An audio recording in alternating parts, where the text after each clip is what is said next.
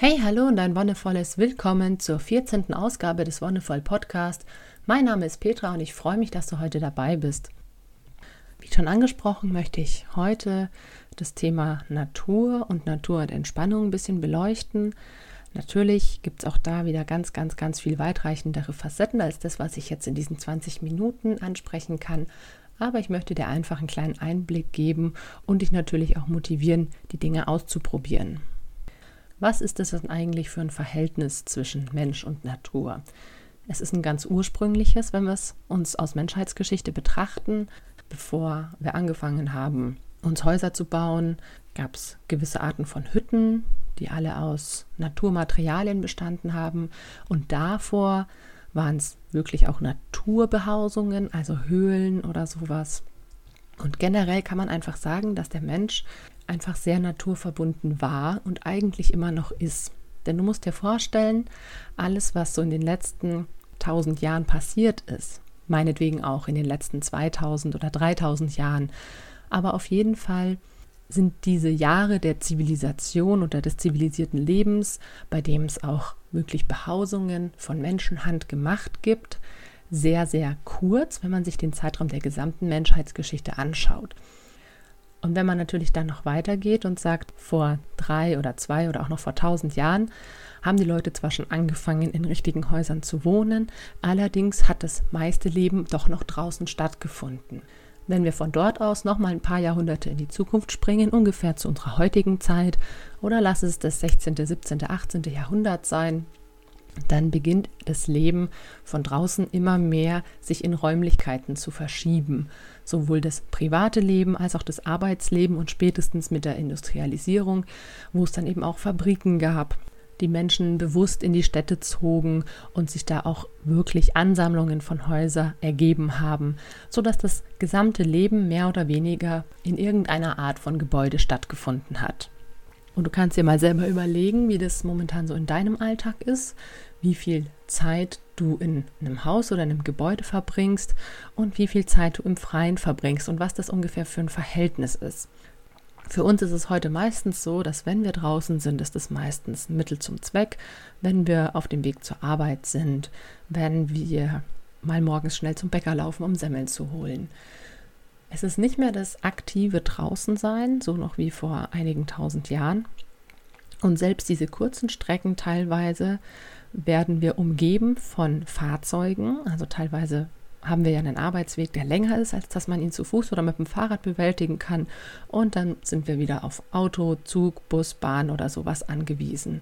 Und auch wenn es kein richtiges Haus ist, ist es dennoch eine Art Behausung und es trennt dich insofern von der Natur, als dass es ein abgeschotteter Bereich ist. Die Krux an diesem modernen Leben ist dabei allerdings, dass die Evolution nicht ganz so schnell ist wie unser Leben. Also evolutionäre Prozesse dauern einfach immer sehr lange an. Und wenn man sich das jetzt eben menschheitsgeschichtlich anschaut, ist dieser Teil der letzten 200, 300 Jahre, wo wir wirklich sehr viel in Häusern verbringen, unglaublich kurz im Vergleich zu der Zeit, die wir eben nicht in Häusern, Gebäuden oder Behausungen verbracht haben. Und in unseren Genen ist es immer noch so angelegt, dass wir angewiesen sind auf Natur, auf Sonnenlicht. Wir können nicht ganz darauf verzichten. Und es gibt dann tatsächlich körperliche Reaktionen, die wir einfach zeigen, wenn wir zu wenig draußen sind. Und eines dieser Symptome ist natürlich wieder mal der Stress. Und zwar gleich auf zwei Ebenen. Einerseits sind wir gestresst, weil wir quasi in einer Art Zwang leben, von Haus zu Haus oder von Gebäude zu Gebäude zu hetzen. Wir haben einen sehr strikten Terminplan, wir stehen zu einer gewissen Zeit auf, müssen dann eben vielleicht einen Bus erwischen, der uns dann pünktlich zur Arbeit bringt.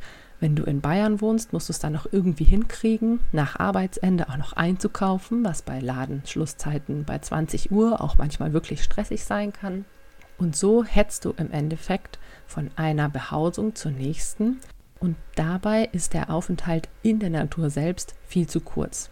Was natürlich super schön und echt total erstrebenswert ist. Ein Beruf, bei dem du eben nicht nur irgendwo drinnen sitzt, sondern auch wirklich die Gelegenheit hast, rauszugehen. Ich hatte das selber zum Glück ein paar Mal erfahren Ich habe eine Zeit lang im Kletterwald gearbeitet, dort eben als Sicherheitseinweiserin und sowas auch mal an der Kasse, aber das war auch selbst die Kasse war halt im Freien und du hast es gemerkt, der Arbeitstag war zwar erschöpfend, wenn du da zehn Stunden im Wald gestanden bist, aber auch sehr wohltuend und sehr genesend in gewisser Hinsicht.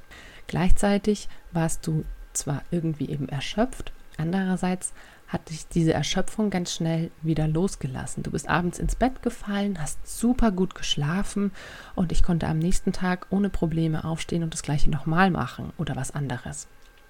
Genauso ist, wenn du einen Arbeitsplatz hast, der es dir ermöglicht, rauszugehen. Ich sage da immer klassischerweise Homeoffice. Homeoffice heißt nicht, dass es zu Hause in deinen eigenen vier Wänden stattfinden muss. Homeoffice heißt für mich, dass du frei bist in der Wahl deiner Arbeitsstätte. Und warum nicht bei schönem Wetter rausgehen in den Park, auf die Terrasse, auf den Balkon oder sonst wohin. Hauptsache Sonnenlicht, frische Luft, blauer Himmel. Und wenn du wirklich einen Job hast, der dich sehr einspannt innerhalb eines Gebäudes, dann gibt es sicherlich die Gelegenheit, mal in deiner Mittagspause einfach für eine Viertelstunde spazieren zu gehen. Einfach mal rauszugehen, dieses Gebäude zu verlassen, den Kopf wieder klar zu kriegen. Und vielleicht hast du es selber schon erfahren, wenn du auch studiert hast oder studierst und so eine stressige Lernphase hast oder eben wenn du ziemlich viel arbeitest, 35 Stunden oder mehr, dass dein Kopf irgendwann nicht mehr so gut arbeitet. Und wie gut es da tut, rauszugehen und sich einfach mit frischer Luft, mit Energie zu versorgen. Und danach bekommt man quasi wie von selbst neue Einfälle oder man kommt in der Arbeit schneller voran, ist irgendwie wieder mehr im Fließen. Und das alles durch die positiven Auswirkungen der Natur. Was sind es dann jetzt eigentlich überhaupt genau für Wirkungen? Und da gibt es ganz verschiedene Studien dazu, auch schon sehr, sehr viele aus unterschiedlichen Ländern. Es gibt eine ganz interessante aus Japan, wo es um den sogenannten Waldurlaub geht, also wirklich eine Art von Ruhepause im Wald, weil der Wald, wenn er natürlich gewachsen ist, als Erholungsort unglaublich bereichernd sein kann. Noch besser, als wenn du quasi einfach vor die Tür gehst und dann auf einer asphaltierten Straße stehst. Und warum jetzt genau der Wald? Vielleicht hast du es selber schon gemerkt. Der Wald hat eine ganz eigene Atmosphäre. Einerseits sind die Geräusche gedämmt, dadurch, dass sie durch die Blätter eben nicht so gut durchkommen. Alles, was du wahrnimmst, ist wie durch so einen Filter. Und was natürlich sehr beruhigend wird, sind die Farben, die du im Wald wahrnehmen kannst diese verschiedenen Grüntöne, auch dieses Erdige und natürlich das Blau des Himmels. Das sind alles Farben, die uns beruhigen, die auf uns wirken, und einfach unsere Stimmung positiv beeinflussen. Und allein durch diese Farben kann schon Stress reduziert werden. Es gibt da auch ganz interessante Experimente mit Kindern. Wenn die sehr quengelig sind, sehr viel schreien, dann gibt es den Ratschlag, einfach das Zimmer oder das Licht im Zimmer leicht bläulich zu färben mit so einem blauen Seidentuch oder sowas, weil eben diese positive Wirkung von bläulichem, von türkisem, grünlichem Licht auf den menschlichen Körper nachgewiesen wurde. Und ein anderer Faktor ist natürlich das Sonnenlicht. Sonnenlicht hat mehrere super positive Eigenschaften und Auswirkungen. Zum einen wird, wenn es auf deine Haut trifft, Vitamin D produziert und im Gegensatz zu anderen Vitaminen kann Vitamin D nicht in genügendem Maße über die Nahrung aufgenommen werden, sondern es wird hauptsächlich über Sonnenlicht, das deine Haut berührt, hergestellt. Also es hilft leider auch nicht so viel, wenn du komplett eingepackt bist. Das ist das große Problem auch im Winter, dass wir da meistens nur das Gesicht, manchmal auch noch die Hände frei haben. Da wäre es auch ratsam, einfach mal sich irgendwo einen sonnigen Platz zu suchen und die Winterjacke abzulegen, die Ärmel ein bisschen hochzukrempeln, dass auch die Unterarme was abkriegen oder das Dekolleté ein bisschen frei zu machen, je nachdem, wie es natürlich auch von den Temperaturen her geht. Aber wenn du zum Beispiel ein schönes Fenster in deiner Wohnung hast, bei dem die Sonne reinscheint, dann kannst du es auch einfach aufmachen und die Sonne quasi für dich reinscheinen lassen dann bitte aber auch die Heizung ausmachen, damit du nicht ins Leere heizt. Und das Problem bei normalen Fenstern ist, dass die einfach die UV-Strahlung filtern. Das ist natürlich auch ein Vorteil, weil wir dann keinen Sonnenbrand kriegen, wenn wir am geschlossenen Fenster sitzen. Aber es wird eben auch das Vitamin D mehr oder weniger hinausgefiltert, sodass sich bei geschlossenem Fenster dieser Effekt nicht ergibt. Und Vitamin D ist zwar, wie gesagt, auch in Nahrung enthalten, jedoch nur in sehr geringen Mengen, zum Beispiel in Eiern oder in Lachs, aber es sind eben so geringe Mengen, dass du das allein durch die Nahrung nicht alles aufnehmen kannst, was dein Körper bräuchte. Deswegen ist Sonnenlicht unerlässlich. Wozu dient das Vitamin D? Ich denke, das hast du vielleicht auch schon selber erfahren, wenn es mal tagelang trüb und trist ist, gerade so im Herbst oder auch im Frühling gibt es solche Phasen. Dann werden wir leicht depressiv. Bei manchen Menschen kann sich das zu einer richtigen Winter- oder Herbstdepression ausweiten. Und eine Studie vom University College London konnte aufzeigen, dass je älter man wird, man umso anfälliger auch bei einem Vitamin D-Mangel ist für Depression. Und zwar, der Jahrgang, den sie getestet hatten, war 1958, also Leute, die jetzt 60 sind. Und da war es tatsächlich bei diesen über 7000 Probanden so, dass sich bei einem Mangel an Vitamin D das Risiko einer depressiven Verstimmung um bis zu 85 Prozent erhöht hat. 85 Prozent ist, finde ich, einfach schon eine extreme Hausnummer. Klar kannst du jetzt sagen, naja, ich bin ja noch keine 60, ich bin vielleicht 30, also wird es bei mir nicht so hoch sein. Ja, das stimmt schon, aber es ist natürlich auch was, was so ein bisschen mit Gewohnheit zu tun hat. Wenn du jetzt mit 30 einfach nicht raus vor die Tür gehst, dann wirst du das mit 60 wahrscheinlich auch nicht tun. Deswegen ist jetzt auch einfach ein guter Zeitpunkt, um anzusetzen, Routinen zu entwickeln, um dich natürlich auch einfach nachhaltig gesund zu halten. Ich bin schon auch der Meinung, dass man im Hier und Jetzt leben sollte, dass man sich von der Zukunft nicht verrückt machen lassen sollte. Vor allem weiß man ja auch gar nicht, ob man überhaupt 60 Jahre alt wird. Aber die positiven Effekte sind ja nicht nur, dass Depressionsrisiko vermindert wird, sondern auch andere. Und wie gesagt, das Risiko steigt mit zunehmendem Alter und es wurden in anderen Studien auch mit jüngeren Teilnehmern Tests gemacht und da wurde auch nachgewiesen, dass auch schon jüngere Menschen dafür anfällig sind, aber natürlich nicht bis zu 85 Prozent. Weitere Auswirkungen von Sonnenlicht ist wieder aus einer yogischen Perspektive die Aufnahme von Prana, also von Lebensenergie, könnte man so ein bisschen in Zusammenhang damit setzen. Prana, habe ich schon mal angesprochen, ist quasi sowas, wenn du im Star Wars-Universum dich ein bisschen auskennst, die Macht. Die Macht und Prana kann man gut vergleichen. Sie durchströmen alles, sie umgeben uns, sie sind in uns und um uns herum. Es ist einfach so eine Art Lebensenergie und so heißt es eben auch. Prana kannst du eben einerseits über Nahrung aufnehmen, andererseits über die Sonne und zum dritten über den Atem. Und wenn du es über die Sonne aufnimmst, dann passiert das in der yogischen Philosophie eben nicht ausschließlich nur über die Haut, sondern auch über deine Haare. Und du wirst es vielleicht schon mal gesehen haben, manche Yogis tragen zum Beispiel, also männliche Yogis tragen zum Beispiel auch langen Bart, weil das auch einfach so eine Art Prana-Filter sein soll. Deine Haare können diese Sonnenenergie aufnehmen und kanalisieren. Was den Atem angeht, ist es gleich quasi der nächste Punkt, die frische Luft. Also die Luft in Räumen ist meistens nicht so rein wie die, wenn du rausgehst. Und wenn du draußen auf die Straße gehst, irgendwo auf eine, weiß ich nicht, vierspurige Straße mitten in Frankfurt, ist die Luft vielleicht auch nicht so super sauber. Deswegen bietet es sich an, sich wirklich ein Fleckchen unberührte Natur in Anführungszeichen zu suchen oder zumindest was ein bisschen ab vom Schuss ist, ein bisschen weg vom Verkehr ist, einfach auch um so ein bisschen den Lärm ausblenden zu können. Und du wirst schnell merken, wie sich die Qualität in der Luft verändert und versuch das ruhig mal bewusst wahrzunehmen, wie die Luft in dem Raum oder in der Umgebung ist, wo du jetzt bist und versuche einfach über den Tag hinweg dir immer wieder die Qualität der Luft bewusst zu machen. Die Luft im Wald, wie gesagt, diese Waldurlauber aus der japanischen Studie, ist insofern natürlich besonders gut, weil sie am Ursprung sitzt. Wie du vielleicht aus dem Biounterricht noch weißt, machen Pflanzen Photosynthese und dabei wird eben aus Kohlendioxid Sauerstoff hergestellt. Alle Pflanzen machen das, um wachsen zu können und sie geben diesen Sauerstoff an die Umwelt ab. Deswegen brauchen wir Pflanzen einfach, um den Sauerstoffgehalt in der Luft stabil zu halten.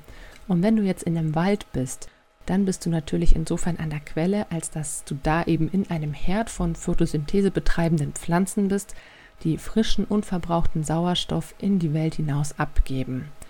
Gleichzeitig ist der Wald auch eine Art Lunge und eine Lunge hat immer auch eine Filterfunktion. Im Wald können sich zum Beispiel an Blättern, an Nadeln, im Moos oder auch anderen Pflanzen Giftstoffe ablagern. Wir kennen das ja zum Beispiel, wenn du eben meine Generation bist, hast du es vielleicht noch mitbekommen, eben mit Tschernobyl und diesen ganzen Pilzen, die man dann nicht mehr sammeln durfte, weil sich eben auch Radioaktivität und sowas ablagert und wird quasi vom Wald aufgesaugt. Das heißt, im Wald hast du eine unglaublich reine, saubere und unverbrauchte Luft. Und deswegen tut die auch so gut, weil das was ist, was unser Körper sonst nicht mehr regelmäßig bekommt, gerade wenn wir in einer großen Stadt wohnen, wo die Waldflächen auch eher rar gesät sind, ist es umso schwieriger, sich diese reine Luft zu holen. Aber das Schöne ist, es reicht natürlich auch schon, wenn du einfach irgendwo eine Wiese hast, wo der Wind drüber pfeift, irgendwo, wo die Luft nicht so steht, sondern wo sie sich austauschen kann. Ein weiter positiver Aspekt vom Aufenthalt im Freien ist, dass dein Immunsystem gestärkt und angeregt wird. Und ein stabiles Immunsystem führt einfach dazu, dass du seltener krank bist, weniger anfällig auch für Infekte bist und sich dein Körper einfach generell gut, gesund und fit anfühlt. Wenn wir draußen sind, sind wir einfach vielen Umwelteinflüssen ausgesetzt. Mal geht ein Wind, vielleicht fängt es auch mal an zu tröpfeln und dein Körper muss reagieren. Dein Körper befindet sich in der Homöostase. Das ist ein Zustand, eine Art Gleichgewicht, sodass er gut funktionieren kann. Deine Körpertemperatur wird immer ungefähr auf dem gleichen Level gehalten dein Blutdruck, dein Puls. Es wird immer darauf geschaut, dass dein Körper im Gleichgewicht ist, weil dieses Gleichgewicht dafür sorgt, dass er gut funktioniert. Und jede Anregung von außen, jeder Reiz aus der Umwelt, der dieses Gleichgewicht stört, kann einerseits dazu beitragen, dass sich dein System eben auf eine positive Art und Weise anpassen muss, also reagiert und sich daraus stärken kann. Wenn der Reiz halt zu groß ist, kann es natürlich auch sein, dass dein Immunsystem mit einer Abwehrreaktion in Form von Krankheit reagiert. Also wenn du seit irgendwie laufen gehst im Winter und du kommst in den Schneesturm rein und bist von oben bis unten nass und kalt und frierst, kann es eben natürlich sein, dass das ein bisschen zu großer und zu heftiger Reiz ist und du danach einfach eine Rotznase hast. Aber gerade wenn wir jetzt im Frühling oder im Sommer oder auch im Herbst rausgehen und uns entsprechend auch anziehen, dann hat es sehr positive Effekte. Wir merken es ja selber, mal ist uns warm, mal frieren wir, obwohl es der gleiche Tag ist. Sind wir im Schatten, sind wir in der Sonne, kommt ein Windstoß. Ganz viele kleine Einflüsse, die sofort dein Immunsystem anregen und da einfach eine Reaktion abfordern. Deswegen plädiere ich auch dafür, sich nicht auf alles einzustellen. Also klar sollte man sich wetterfest anziehen, aber eben auch letztens gab es so einen kleinen Sommerschauer und an und für sich ist es nichts Schlimmes, wenn du ein bisschen nass wirst. Du musst nicht immer mit fünf Regenjacken und Regenschirmen unterwegs sein für den Fall der Fälle. Wenn du weißt, es könnte regnen, klar macht Sinn, einen einzupacken, aber du kannst es auch einfach mal genießen, auch einfach mal auf dich einwirken lassen. Zum Schluss möchte ich noch auf einen kleinen Aspekt im Bereich Erziehung eingehen. Und zwar gibt es ein Konzept, das nennt sich artgerecht. Es klingt erstmal komisch, weil Menschen und artgerecht bringt man eigentlich nicht wirklich zusammen. Artgerechte Tierhaltung kennt man vielleicht noch. Aber auch für uns Menschen gibt es natürlich Bedingungen, die unserer Art mehr entsprechen als andere. Und wie schon angesprochen, unsere Art ist es eigentlich, sich in der Natur aufzuhalten. Und das gilt schon von Anfang an. Also wenn du zum Beispiel schwanger bist und du dich gestresst fühlst, dann hilft es oft total viel, sich einfach wirklich mal irgendwo eine Wiese zu setzen, an den Baum zu lehnen, eben dieses Prana aufzusaugen. Verbinde dich da ganz bewusst mit deinem Kind und schick ihm auch so ein bisschen Energie als Art Visualisierung zu. Wenn du eben gerade gestresst bist oder auch von der Schwangerschaft genervt oder was auch immer, kann es total helfen. Und wenn das Kind dann auf der Welt ist, plädiere ich auch einfach dafür, so viel wie es geht mit den Kindern rauszugehen. Und zwar schon wirklich von Geburt an. Denn du musst dir vorstellen, vor ein paar tausend Jahren gab es einfach diese Unterbringung im Haus noch nicht. Diese Dreizimmerwohnung war einfach noch nicht erfunden. Und die Kinder waren den ganzen Tag mit draußen unterwegs. Und es hat ihnen wunderbar gut getan. Und auch du wirst merken, wenn deine Kinder, egal wie alt sie sind, nörgelig sind, quengelig sind, sobald du das Haus verlässt, legt sich wie so eine Art Schalter um und die meisten sind auf einen Schlag zufriedener. Und zufriedene Kinder erzeugen natürlich auch zufriedene Eltern. Probier es einfach mal aus und auch bei Regen oder Wind oder Schnee kannst du deine Kinder einfach ordentlich anziehen und rausgehen und es macht ihnen überhaupt nichts, denn diese ganzen positiven Wirkungen, was Vitamin D angeht, was das Immunsystem angeht, wirken umso mehr natürlich auch auf dein Kind. Bei manchen Kindern wird sogar empfohlen, Vitamin D zuzuführen, also synthetisch in Form von Tabletten oder Tropfen. Ich hatte eine ganz coole Kinderärztin, die gesagt hat, darauf kann man wirklich verzichten, wenn man einfach im Tag eine halbe Stunde ins Licht rausgeht und eben Gesicht und die Arme frei lässt dabei. Das kann man auch im Winter mal gewährleisten, einfach mal die Ärmel hochzukrempeln, mal kurz die Mütze abzusetzen. Eine halbe Stunde ist da nicht viel. Wenn es natürlich für dich nicht möglich ist, dann musst du dich einfach natürlich darum kümmern, das auch irgendwie synthetisch zuzuführen. Denn es gibt eine relativ schwere Erkrankung auch, die nennt sich Rachitis, also eine Art Knochenerweichung. Die gibt es auch bei Erwachsenen, wenn die Knochen eben nicht richtig versorgt sind. Denn Vitamin D ist auch beim Kalziumstoffwechsel mit beteiligt. Und Kalzium lagert sich eben in deinen Knochen an, macht sie stabil Kalzium kann man auch über Nahrung aufnehmen, aber das Vitamin D ist als Art Prohormon eben in vielen anderen Stoffwechselprozessen beteiligt. Und so kann es eben auch durch Vitamin D-Mangel zu einer Knochenstörung kommen. Wie gesagt, ich möchte dich einfach nur ermutigen, wieder mehr rauszugehen, die Natur zu erfahren, zu genießen und finde da einfach einen Weg, der sich gut in deinen Alltag integrieren lässt, so dass es für dich einfach auch stimmig und passend ist. Fang gerne auch klein an, geh am Abend noch mal eine kurze Runde spazieren oder fang damit eben an in der Mittagspause einfach mal fünf Minuten vor die Tür zu treten. Und du wirst merken, dass das schon sehr viel hilft. Für heute bedanke ich mich fürs Zuhören. Wir sind am Ende der Folge angekommen und für nächste Woche habe ich mir das Thema Burnout auf die Liste gesetzt, einfach weil sie es eben auch sehr gut an die Folge von heute und von letzter Woche anschließen lässt. Ich wünsche dir ein wunderschönes Wochenende, viel Spaß in der Natur und noch einen wonnevollen Tag.